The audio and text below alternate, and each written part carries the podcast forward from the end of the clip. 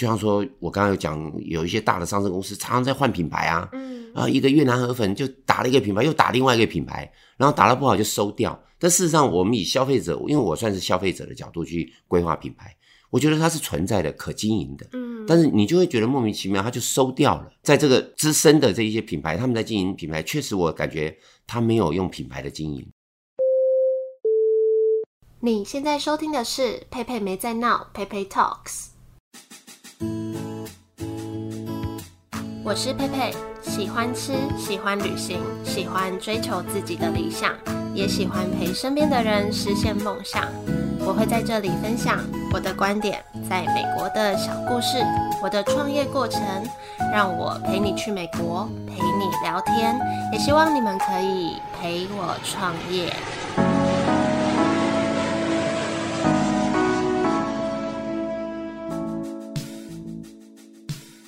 这周开始的接下来六集比较特别，是一系列的单元。那之前有说过，在陪我创业这个系列，可能会聊一些啊、我现在在做的事情，也可能是访谈一些专家，请教他们任何跟开店有关的事。那这次很荣幸可以邀请到普济品牌设计策略公司的创办人吴宏淼先生，我都称他为吴老师。那老师在担任餐饮业品牌顾问这块已经有四十几年的经验，也辅导过上百家的业者经营品牌。所以这六集呢，就想要来请老师跟我们聊聊餐饮业的品牌经营策略。那我就用一个学生的角度来请教他这些事情，来跟他做互动。在这集会聊到品牌到底是什么，也会聊到一些直营啊跟加盟，还有这几年来台湾餐饮业者对品牌的认知跟转变。那我觉得这些内容都还蛮有价值的，也很推荐想要开店创业的人，或是对品牌有兴趣但又不是太了解的人，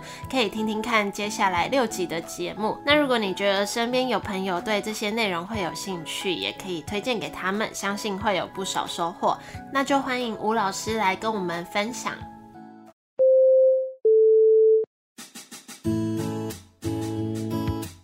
简单讲一下我跟老师的认识过程，就是之前我隐约在我的节目上有提到，我大四参加了一个连锁加盟的学程。那时候吴老师你只教我们两堂课嘛，是但是我对你印象非常深刻。然后你那时候是教品牌经营，所以其实之前我是念气管系的，我顶多在行销的课程接触到，呃，可能行销的四 P 呀、对品牌其实没有那么熟悉。可是老师是在业界一直有发展的，所以我觉得好像也是因为认识你吧，就隐约影响日日后我在行销的路上特别重视品牌这一块。呃，因为跟佩如有这个渊源啊，所以今天在这个过程里面会特别开心，而且很希望把这一些长期以来这个餐饮品牌的一些经验哈、透过佩如这个频道，我们来把它算是一个宣传交流哦，让更多的人理解更对的一个餐饮品牌的一个观念。那当时佩如其实印象特别深刻，所以我感觉这一堂课跟佩如未来的后续的一堂一个工作，在星巴克，以及他也就是佩如本身自己，你现在对这个餐饮品牌顾问这个衍生的一个核心呢，其实都是很一致性，我非常感动。嗯所以当时佩如来台北，在马街的星巴克的时候，他先安定好以后，哎，突然间有一天我就收到了一封信，信里面就是佩如写给我说，哎，老师我。已经在星巴克，而且我在马街这个店，同时他也折了一个牛皮纸星巴克的一个钱包，嗯然后写了一段话，那也成为我自己在做品牌，算是一个很成功、很有温度的一个案例哈。嗯嗯，那所以你看，一堂课一个工作，衍生了这样子的一个算是对品牌传承的情谊。嗯因为刚才佩如所讲的，其实就是我一生蛮期待的一个、蛮坚持的一个置业啦。因为我是觉得台湾的品牌，它真的是可以把它变成更全球化，所以一个台湾品牌可以一个感动世界，可以行销，因为这是一个非常重要的一个目标，也算是任务。我记得你那时候还去找我探班，我超超感动，讲是说是是何德何能一个 刚毕业的，就是还是学生小女生，然嗯后老师还亲自过去。对，那如果要讲跟我们餐饮好朋友分享的话，这个都是一种品牌的实践，嗯，因为每一个细节、每个过程都是累积品牌故事让大家感动的地方。这也是待会在分享里面我会一直加强或者深化。嗯呃，因为当时去了佩如的店，而且看到佩如的态度，呃，当然这不是恭维了，也确实看到佩如在短短的时间里面，从一个基础的工作，一直可以呃 cover 到一个接近店长这样子的一个工作，而且他又非常努力，呃，不止只是在工作上，同时也继续在深造，所以这段时间短短的时间看到，也算是我们台湾年轻精英在。这个品牌生根上面一个非常让我觉得很温暖，嗯哦，很开心的一个成果。嗯，刚刚都在讲我，现在换你，要不要补充自我介绍一下自己？好，呃，大家好啊。那个基本上我一般已经就是都会比较简短的介绍了。我我是吴宏淼啊，呃，有一个英文小绰号叫做 Water 老师，因为嗯后面那个淼是三个水啊，所以我就把它简化成一个 Water W A T E R。所以外面业界，然后如果常常听到 Water 老师，大概跑不开那个第一个品牌印象是就是我吴宏淼哈、嗯那以前我住在眷村，我住在台北的那个松山机场旁边的眷村。那个时候，我们眷村的弟兄好友们都会叫我大水，所以我一路过来就是跟这个水有关。那我们很多俗话来讲，遇水则发哈啊，水能聚财生财。哎，确实不错，确实有很多餐饮品牌啊，都是因为这样子给他们做一些好的初创规划，创造一开始非常呃轰轰烈烈的一个成绩啊。嘿，所以选名字要好好选。你有没有印象？你那时候教我们的第一堂课，你就叫我们分析自己的名字，是为自己写自己的品牌故事。是是是是，但那时候都是乱编的。没有错，没有错。但是这都是一个过程啊。对，所以像现在可以看到佩如用透过这样子，我们在线上的频道，以及跟自己喜欢餐饮顾问的工作这样子融合，我觉得这是一个蛮蛮美好的自己人生的品牌哈，这真的是很好。嘿，我觉得老师有一个很棒的理念，就是传承台湾的品牌，因为他曾经说过，台湾虽然小，可是价值很重要。这应该是你一直就好几十年来一路上一直想要传递的东西，跟发扬光大的东西。是，所以透过这里我就举个例子，我常常都很喜欢问年轻人，包括很多周边的朋友，你看看，哎，在全世界，你想到美国，美国好的餐饮品牌，你想得出来吗？哎，大家马上都可以容易跳得出来。对，不管是最大众化的麦当劳，像现在的星巴克啊、嗯甚至于还有其他的啊，当然更不用讲什么 KFC 等等，我们就以餐饮品牌，那不用讲其他的运动以及各种娱乐品牌等等。那美国的品牌真的是行销全世界，嗯所以基于这个角度，我就一直鼓励，因为台湾其实它有个优点，我以前常常在上课里面都有讲两个大圈圈，就是台湾是一个大圈圈。是中国大陆的大圈圈，那另外一个大圈圈是全世界哦。那台湾等于这两个大圈圈的交集点，嗯，就像我们台湾这个图图案一样，我们台湾的地形也很有趣啊、嗯就是我们这个韩籍哈、这样的一个意象，所以我我们台湾更有条件，它可以把品牌行销全世界，嗯，因为我们刚好融合华文化对。跟世界文化的一个交集点，对，而且我当时上课我都喜欢讲，这两个交集点是一直交集会越交集越大，所以我常常讲，台湾的虚拟地域是远超过我们实际上的国土。嗯好、这是我一直以来奉为一个希望宣传的一个重点。所以，如果呢，台湾的品牌能够透过这样子，那当然餐饮是一个重点，餐饮就是文化。嗯你看，你想要吃，其实这里我就有点跳出来讲一个我心里比较有点感触的，因为其实尤其在欧洲，欧洲如果俗话讲说是一般俗一点讲 Chinese food，他们的认知，这我没有任何批评，这是大欧洲人的反应，他们的认知就会觉得很粗糙，他们觉得很 Chinese food 很对，很粗糙，比较低劣的。嗯。但是他如果讲 Japanese food，啊，哦，人家讲到日本料理，哦，精致，对，你不用料理，这个就第一个反应就是精致，嗯，而且像是譬如我们这种年轻人也是这样认知，所以我现在会常常呼吁是，反而台湾因为它凝聚了华文化，我们不一定是用一个比较大众的说明来讲什么中国料理或者是什么料理，但是我们以华文化的精神，所以如果在品牌的角度强调的是台湾美食再创新，其实这样子的一个餐饮文化是可以到全世界的啊、哦。那就像这一次，我们已经可以看到，像鼎泰丰啊、台湾的鼎泰丰已经在全世界有一点基础，但是这还是不够。我还是很呼吁，甚至于像政府各方面都要珍惜这个品牌的力量。就像说，你看国外这一些，像美国星巴克，它能在全世界这么样的有影响力，那就相当比较于它是一个很好的国家，嗯很强势的一个强盛的国家，很富裕的国家。所以台湾我们甚至于上下政府都应该通力的去保护品牌，因为品牌能在全世界宣扬嗯成功，它是一个非常伟大的事情。嗯，嗯所以这一段过程里面，像佩如你刚刚这样问我，我特别讲说，为什么我们对餐饮品牌有那么深的感动？原因就是它就是代表一个品牌文化的一个非常大的一个力量。对，是，那你会通常怎么解释品牌是什么？因为我那时候在国外上课，老师通常第一个老师，然后遇到我们第一次，他们就会问我们行销是什么，嗯，然后大家的解释都不太一样。是那我想要问问看，如果这个问题问在你身上呢？因为确实这个答案，我想所有听众们我们要有一个说明，就是所有的答案都是透过我们不同的人解释，去凝聚你在执行上的一个一个成果，这是重要的，绝绝对不是像一般学校上课的公式啊答案。那我自己对为一个品牌的认知，我认为品牌它最强的就是说，先从一个比较内涵面来讲，就是说品牌的核心价值它是永远不会变的。对，就像一个人的名字啊，这边我又在开玩笑讲一下，就是我上课应该有提过，我就很反对很多朋友们，就说你因为运势不好，你要改名字。那我常常就喜欢讲，你看麦当劳曾经在台湾也会有经营不好，他会收了几十家店啊，你看星巴克在美国收了几百家店啊，可是请问你他们会不会改名字？嗯不会啊，嗯原因就是他们知道他们要去面对挑战，要战胜，而不是只是换名字。换名字能战胜吗？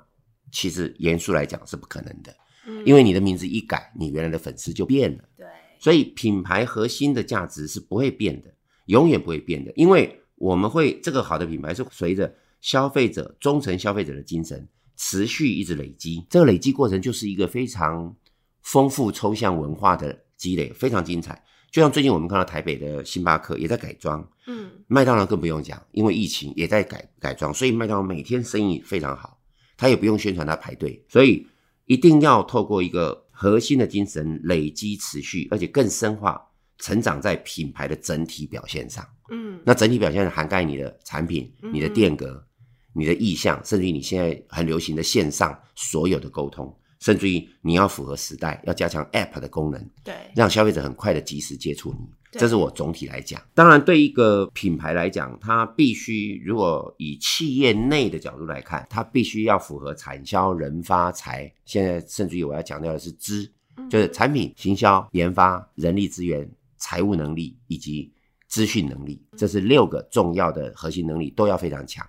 所以各位如果听我这样讲，应该你可以冷静的想一下，确实全世界的好的品牌，它一定不只是它的品牌外在好，它一定它的人力资源很强。嗯像星巴克永远维持很好的店员、嗯店长，企业文化很深，而且随时不断的赞美。那时候最喜欢讲，你看全世界的研究生，全球都有一年有一二十万的学生在研究 Starbucks，那 Starbucks 还不用付钱。嗯你看这个表示这个品牌是不是很美、很很感人？嗯这是确实，所以这是一个很棒，这是人力资源的核心，对不对？这只是其一而已。所以内部绝对是产销人发财知啊，因为这个时代是资讯的时代，嗯全部都要进入这样子。那对外来讲，绝对要不断的去对应你的忠诚粉丝。如果企业主不去注意你的忠诚粉丝变动，轻忽了这件事，其实你的品牌很快会灭亡哦。嗯这讲的非常严肃，因为品牌是一个很妙的事情，就是你不耕耘它，它真的就不见了。嗯你你你必须这样子很真诚的去面对，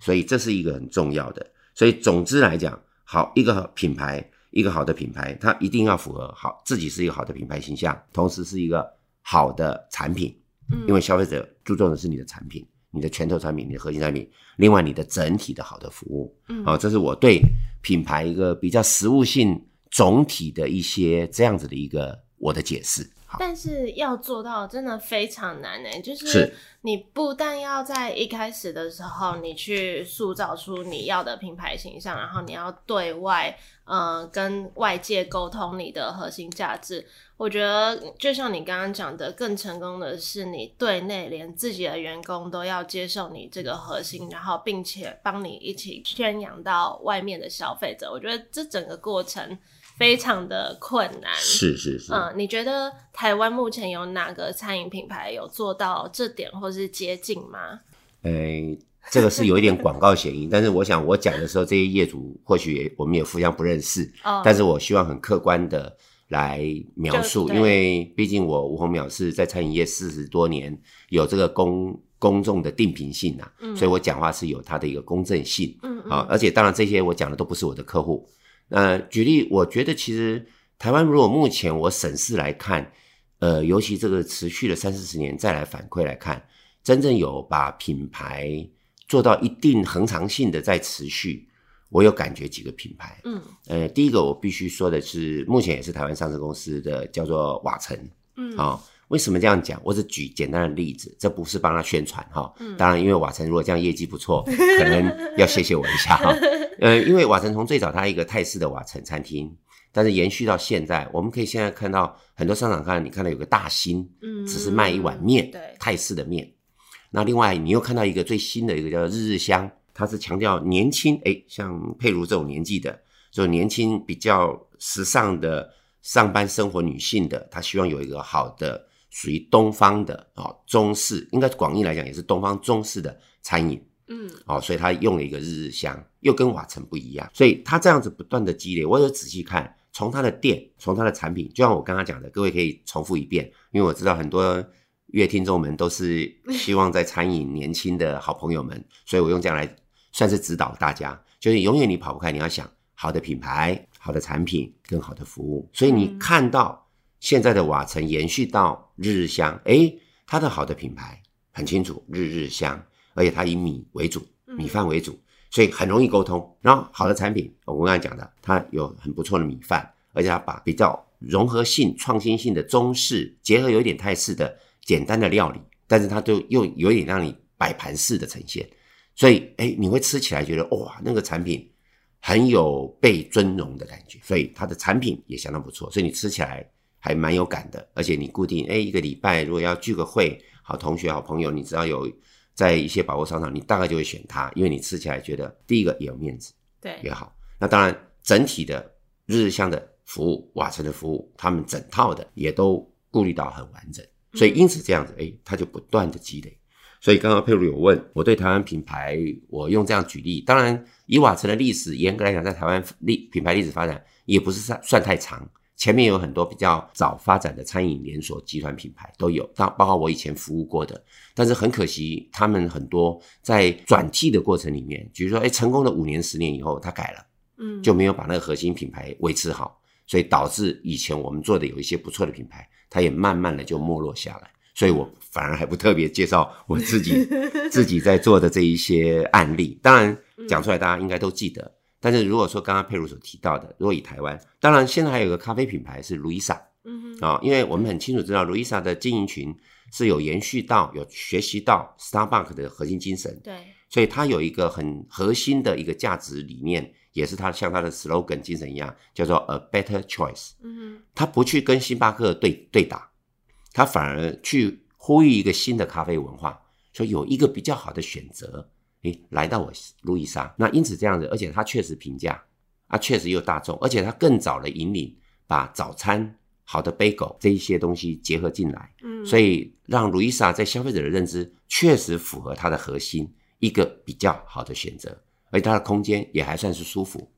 所以现在会得到很多我们年轻人的喜欢，上班族的喜欢，连我是一个超级星巴克粉控哈，我也还是会去，因为 品牌本来就是一个包容对啊、这是我非常感动的。那当然，我刚刚在这一段我要稍微强调讲，就是说还是要鼓励我们台湾企业品牌要持续，因为不持续真的就会停下来。尤其餐饮品牌，我鼓励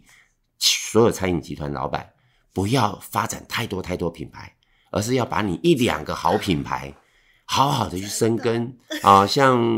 嗯、呃有一个品牌啊，不，我们就不讲，这有点小批评，就很多了啊。更大型的餐饮品牌，就是常常会换很多品牌，结果它这个大品牌又没有长大，那这样就很可惜。嗯大家应该间接听得到我讲的是什么品牌，不知道有机会我们在私底下来交流。批评的话，我们就不在 radio 上面来跟大家交流了哈。你刚刚都提到那个路易莎，我就顺便问好了，因为嗯路易莎是走加盟的形式嘛，然后星巴克就是全直营的形式嘛，嗯你对这有什么看法吗？哦，这好棒！那个谢谢佩如这个提例。嗯，其实加盟跟直营，它永远是一个存在的一个经营模式。这个是来自于一个企业总部以及自己在经营的 know how 上面。呃，刚才你佩如您所提到的，严格来讲，现在路易莎我所看到的，应该是它目前应该也都还是慢慢又偏到直营了。嗯，那初期因为加盟的原因，是因为这个企业总部它可能规模还没那么大，它希望透过加盟的力量来快速让它展店嗯。对，啊、那当然后来因为路易莎上市，他也到了一个大的集团，而且有大的投资进来，嗯，所以现在台湾你看已经应该有快近四百家店了吧，三百多多家。所以加盟跟直营，呃，没有对错。但如果这边我相信很多人已经听到，很想再问吴老师我了，就是说，尤其我们这年轻人，你自己一家店，嗯呃，其实呃一月份的时候，我也辅导了一家茶饮连锁，他就一开始就跟我说：“吴老师，我要把做一个店以后，我马上要加盟。”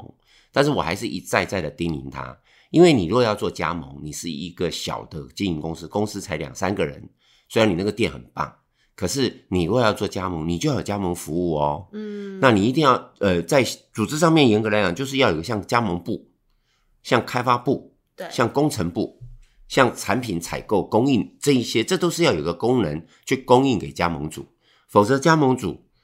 没有得到那么强大的支持，他是不一定那么好的经营。嗯所以它是我们如果讲另外一个说法，就有点像两面刃啊。所以年轻人们，你们如果想说我弄了一家店，别人要跟我加盟，我就给他加盟，那你必须还是要你把你的加盟的经营的整体结构，你要怎么服务，嗯你的产品有没有优势？其实我呃早年我在北京，当时北京有一个当地的企业家，他加盟了台湾品牌，那时候他就有很多维持，原因是什么？就是有一些批评，原因说那个加盟总部给他一个中秋的礼盒产品，给他的成本费用是大概六百块，嗯，叫他要卖八百块，嗯，我相信。大家听得懂吧？这一定不可能有利润嘛！我买一个礼盒就要六六百块，但是我卖礼盒才八百块，中间只有两百块的价差。我在商场上还有房租，我还要花时间宣传，这就是一个加盟总部他没有去思考到很细的地方。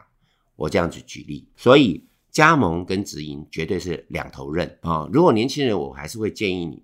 你一定先把自己的餐饮那一家店，你一定要在实际上，这叫拳头，就是实力。你实际上你一定要先做出一个非常好的好店，这个好还涵盖你要利润高、利润好、产品好，消费者又喜欢，有那个积累性，而且你的财务报表上面你可以看得出来，五个月、六个月、一年，哎，这个财务报表都是持续的，而且你看得出来消费者的 turnover 是很稳定的。那从这里你分析出你要的核心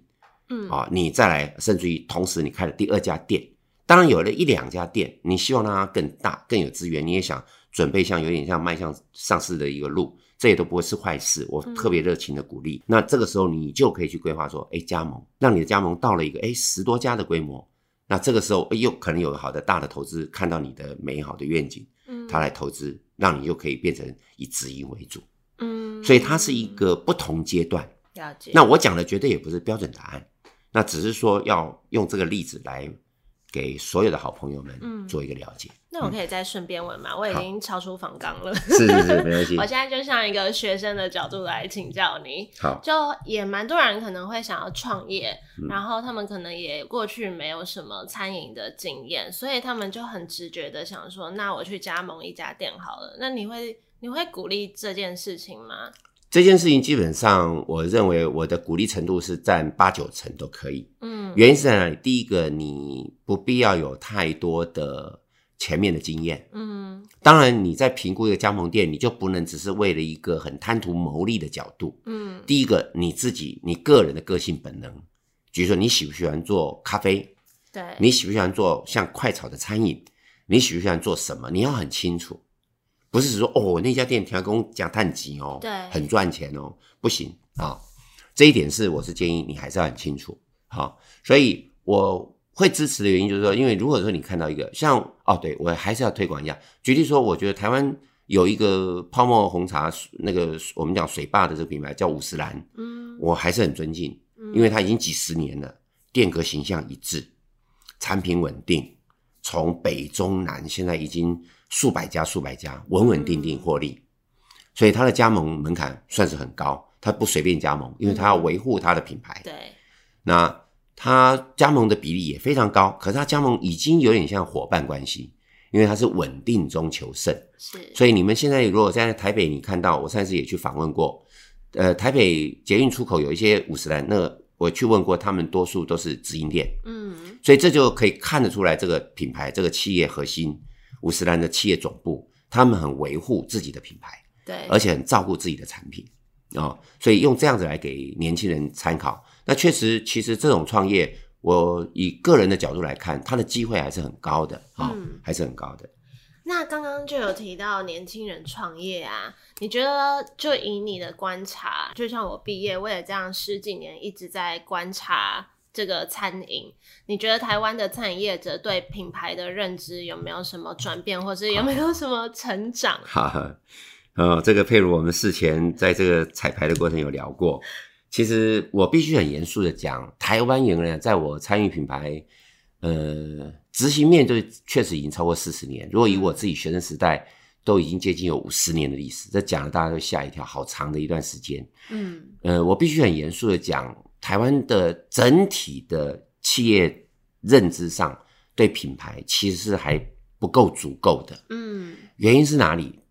我们只用一个关键点来看，他们对品牌的认知还只是在花钱。他认为品牌是一个花钱，像广告，他不会认为品牌是一个资产，并且就像我刚刚讲的，没有一个品牌让我企业主，当然我刚刚有举例其有其中几位不错的成功的，应该就有比较有这个所谓的 sense 好了哈，这个就是认知上或者那种触呃感受上他们会很强，会维护品牌，但是多数其实佩如你这样问我是不够的，大家还是只是想说，就像说我刚刚有讲，有一些大的上市公司常常在换品牌啊，嗯啊，一个越南河粉就打了一个品牌，又打另外一个品牌，然后打得不好就收掉。但事实上，我们以消费者，因为我算是消费者的角度去规划品牌，我觉得它是存在的、可经营的。嗯，但是你就会觉得莫名其妙，它就收掉了。嗯所以你就可以看到这些老一辈的，我们讲老一辈，不好意思，没有批评到这些企业家哈，就是说，在这个多资深的这一些品牌，他们在经营品牌，确实我感觉他没有用品牌的经营，确实。那年轻企业家因为现在很文青，所以你到处可以看得到，从你知道什么西门商圈呐、什么很，你就看到很多很文青式的这种品牌，也也很容易一块一下就红了，但是一一段时间其实看到，哎，马上又停下来了，所以我就必须讲。品牌我来看这一段时间，它其实没有分年纪，它大家只是还只看在一个外外在外面呃嗯外貌形象的角度去去包装品牌哦。现在年轻人喜欢清新，就用文青反文青式的，像你看很多茶饮品牌都长得很像，有没有？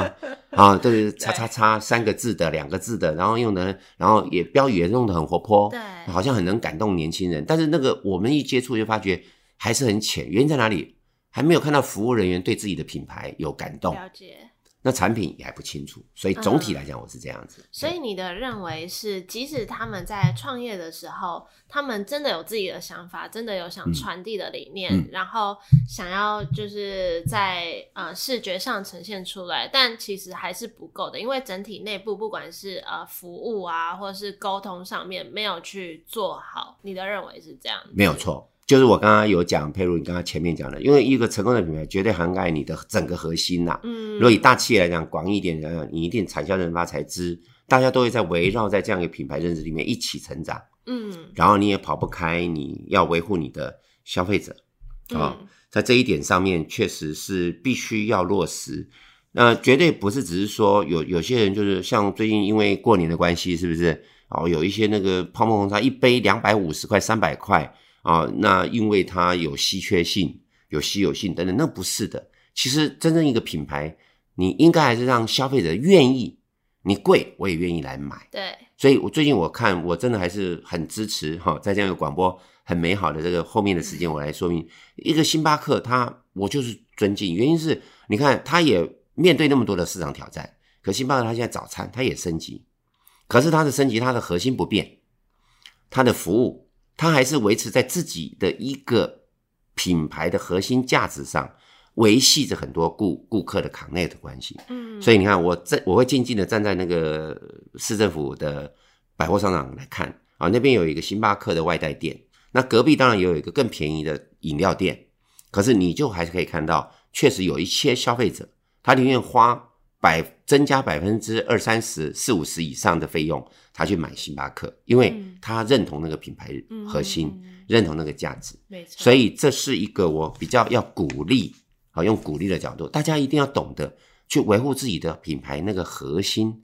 啊，那个你要问我现在的答案不可能，你一定要经营，你越越经营越久哦，你越会认同跟感动这件事情。对。好，那这集就谢谢吴老师跟我们介绍整体品牌，他对于品牌的认知跟概念，还有给我们的一些鼓励跟建议。下一集我们会继续再来问他说，品牌到底要怎么经营？是我们继续学习。好。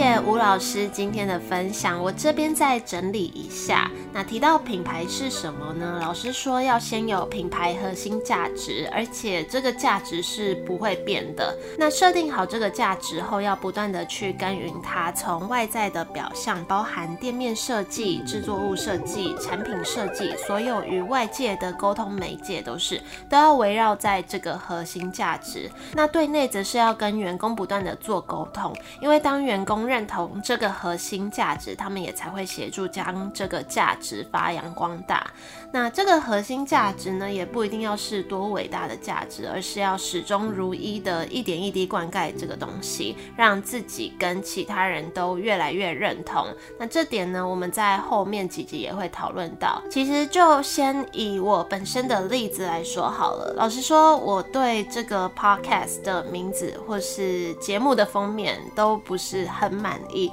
当初比较有点像是想要在计划的时间内上架这个节目，我不想要因为想不到满意的名字就拖延上架的时间而这样弄出来的。或者像我前面有说到过，嗯，我过去一直都觉得这个频道的定位不清，因为我自己本身就是在做餐饮品牌这方面的事情嘛，所以我也一直了解自己在做这个频道上，在品牌定位这部分我有没做好的地方。但制作一年多，我觉得我对于或是外界对于这个名字或是节目，好像也越来越有。认同感。就是我已经可以用一个旁观者的角度拉出来，来来讲这个名字，讲这个 Pepe Talks，而不会觉得很奇怪，或是提到核心价值。其实，呃，一直以来我对于这个频道的核心价值就是陪伴。所以，不管我分的再多的单元，不管我的内容是像今天这种偏知识型的，或是有时候我会分享一些偏软性心情面的事情，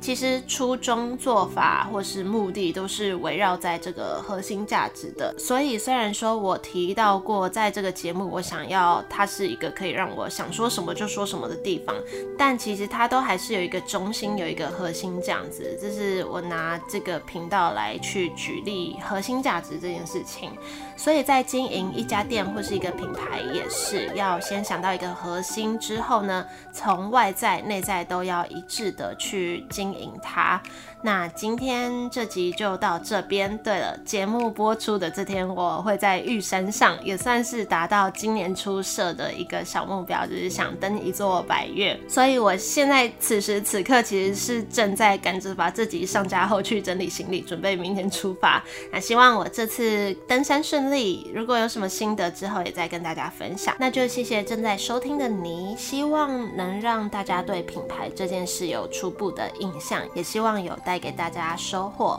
如果你觉得身边有朋友会喜欢这集的内容，也可以帮我分享出去，或是到 Apple Podcast 打新评分留言，告诉我你对这集节目的想法。当然，也可以到我的 IG Pepe Talks 找到我。我有时候也会在我的 IG 现实动态分享一些我对餐饮业或是美食等等的观察。有兴趣的话，也可以去追踪。那在下集会更深入的探讨，有了品牌概念之后的下一步要怎么持续经营品牌。精神，那我们就下周再见喽，拜拜。